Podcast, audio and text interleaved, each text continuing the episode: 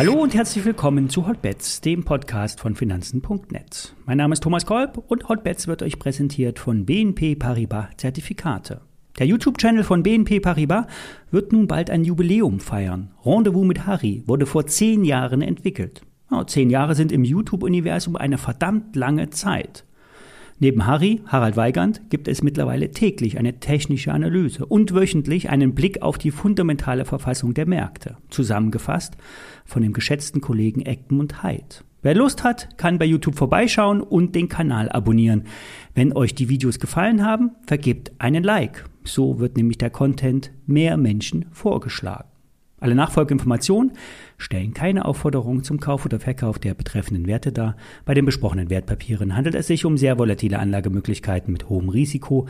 Dies ist keine Anlageberatung und ihr handelt wie immer auf eigenes Risiko. Ja, in den zurückliegenden Tagen breitete sich etwas Panik aus. Nicht unbedingt in den Märkten, allerdings in den sozialen Medien. Es gab Befürchtung, dass eine große europäische Bank kippen könnte. Die Geschehnisse um Lehman liegen nicht so lange zurück. Jeder weiß, was das bedeutet. Unsicherheit im Markt bedeutet, keiner traut dem anderen mehr. Gestern ist aber nichts dergleichen passiert. Die Schweizer Bank lebt noch. Der Aktienkurs fiel überschaubar, relativ im Verhältnis zur gemutmaßten Lage. Die Indizes, vor allen Dingen in den USA, zogen am Montag den Fuß von der Abbruchkante der Steilküste zurück und stiegen wieder an. Entwarnung? Nein. Erholung? Ja. Die Notenbanken könnten nämlich gezwungen sein, von ihrem extremen Kurs abzuweichen. Nicht, weil sie die Aktienmärkte retten wollen, sie wollen das gar nicht. Der Aktienmarkt soll abgekühlt werden und die Überbewertung abgebaut werden. Das gleiche gilt auch für den Immobilienmarkt. Die Achillesferse ist der Bondmarkt.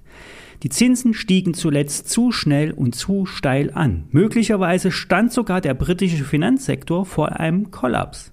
So sollen Pensionskassen in die Bredouille gekommen sein, mussten angeblich Assets verkaufen, um Margin Calls zu verhindern. Der englische Notenbank ist daraufhin eingeschritten, hat ein kurzfristiges Anleihenkaufprogramm live geschaltet und damit auch das Pfund gerettet. Einige sagen, damit wurde das britische Finanzsystem gerettet.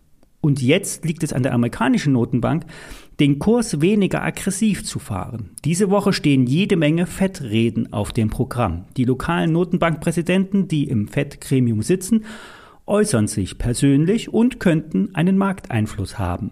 Die Positionierung der Marktteilnehmer war die letzten Wochen extrem short. Seit gestern Nachmittag dreht der Markt nach oben ein und könnte nun die nächsten Tage zu vermehrten Eindeckungskäufen führen. Fazit, kurzfristig long.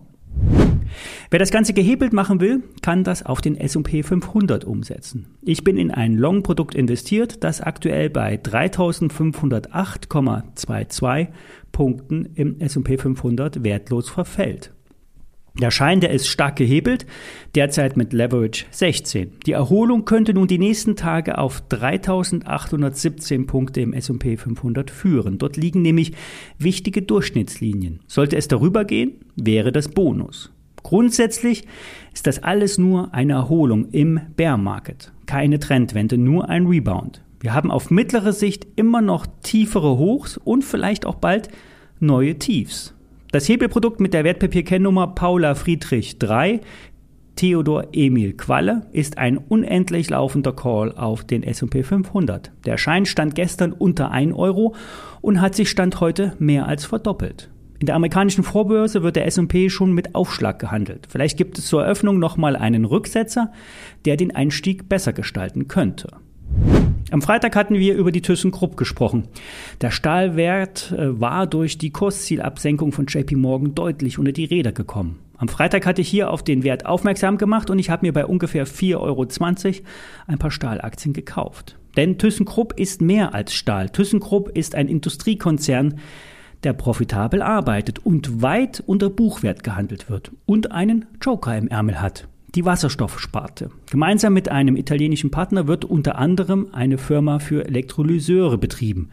Hier soll im industriellen Großmaßstab ähm, Strom in Wasserstoff umgewandelt werden. ThyssenKrupp, äh, ThyssenKrupp hofft mit der Großanlage die Investitionskosten pro Tonne Wasserstoff deutlich senken zu können. Es wird ein Wirkungsgrad von 80 Prozent angestrebt. Das heißt, in dem Prozess der Energieumwandlung gehen nur 20 Prozent verloren.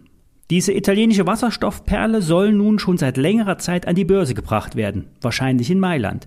Und mit dem IPO soll wie immer frisches Geld für Investitionen besorgt werden. Und mit dem Börsengang würde die Beteiligung deutlich höher bewertet werden, als sie derzeit in den Büchern des Stahlkonzerns steht. Und damit sollte auch die Aktie von ThyssenKrupp beflügelt werden. Wo nun wirklich der faire Wert liegt, ist mehr als unklar. Zwischen 4,80 Euro und 19 Euro geben die Analysten ihre Schätzung äh, zum Kurs ab. Die kurzfristige Erholung könnte etwas über 5 Euro in der Aktie tragen. Solange bleibe ich auf jeden Fall dabei. Wenn sich der Markt aber die nächsten Tage noch stärker erholt, sind auch 6 Euro möglich. Einen deutlichen Ausbruch gab es gestern auch bei Gold und Silber. Mehr dazu möglicherweise die nächsten Tage. Wir hören uns morgen wieder. Seid vorsichtig mit Shorts. Bis morgen.